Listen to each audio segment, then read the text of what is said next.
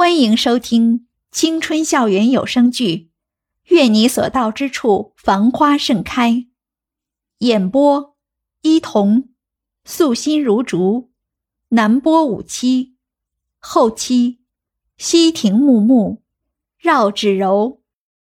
第一百一十一集，袁一在一个角落里看到这条消息时，真的恨不得就地找个洞把自己的头给塞进去。当然，这样高难度的动作，他只是歪歪了一下，就果断放弃了。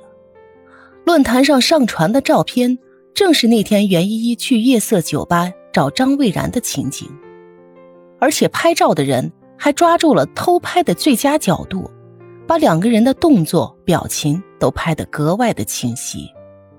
这个莫名其妙半路杀出来的张蔚然，真的是让人很头疼。袁依依心里明白，虽然张蔚然口上老是说着是为了给大块头打抱不平，所以才对袁依依百般刻薄，但是袁依依回想了一下，自己根本就没有做什么对不起谁的事儿，也不知道大名鼎鼎的张蔚然不在国外好好的做自己的时尚模特，跑到中国来凑什么热闹。袁依依可没有心情去管这些乱七八糟的事情。哪怕他不管走在哪里，都会有人无比八卦的对着他指指点点。时间一久，自己好像也可以装作若无其事的样子。临近毕业，袁依依每天都把自己泡在图书馆里，查阅各种资料，为自己的考研做准备。夏耀阳好像还是老样子，从大一开始就对所有的事情都一副爱理不理的样子。唯一参加的社团就是跆拳道了。不过，因为他从小打架就比较有经验，所以老社长毕业了以后，他马上就升职了。但是在袁依依的面前，他好像几十年如一日的样子。虽然比较沉默，还是心甘情愿的为袁依依风里雨里的占座位，想在袁依依顺利通往考研的路上助她一臂之力。说这话的时候，袁依依正坐在咖啡馆里。咬着吸管，认真的看着手中的资料。袁依依听到了，抬起头，用两只大眼睛把夏耀阳里里外外好像看透了一般，然后咂咂嘴，继续低下头，看着手中厚厚的资料书。夏耀阳觉得袁依依有些不给自己面子，像个小孩子一样拍了一下桌子，在一边生起了闷气。袁依依抬起头，有些哭笑不得，笑着问道：“好吧，好吧，夏尔阳，你真是个大英雄。不过，你也不能老想着助我一臂之力啊！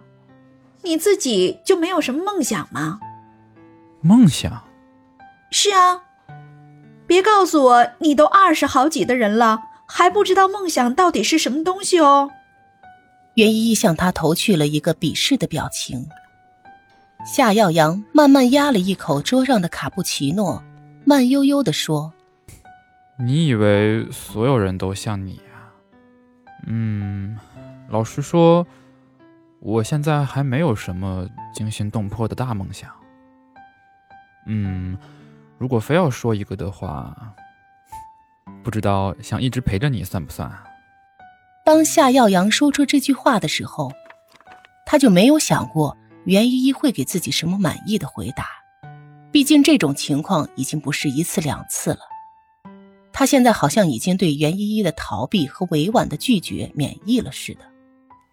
袁依依还在翻阅书的手明显的顿了一下，然后抬起一张笑得灿烂的脸，呲牙咧嘴的说：“怎么，有一天我变得这么丑了，你还想陪在我身边吗？”哼，废话。夏耀阳故作严肃：“当然不会。”袁依依差点没把口里没来得及咽下去的一口咖啡稳稳当当的喷在他那张憋着笑的脸上。两人打打闹闹，时间很快就慢慢的从他们的肩头滑了过去。当袁依依认识到这个事实的时候，外面已经黑透了。袁依依揉了揉酸痛的肩膀，站起来活动活动身子。瞥了一眼对面的夏耀阳，说道：“好不容易一个周末，你却要陪我在这里无聊度日？为了感谢你，一会儿请你吃火锅吧。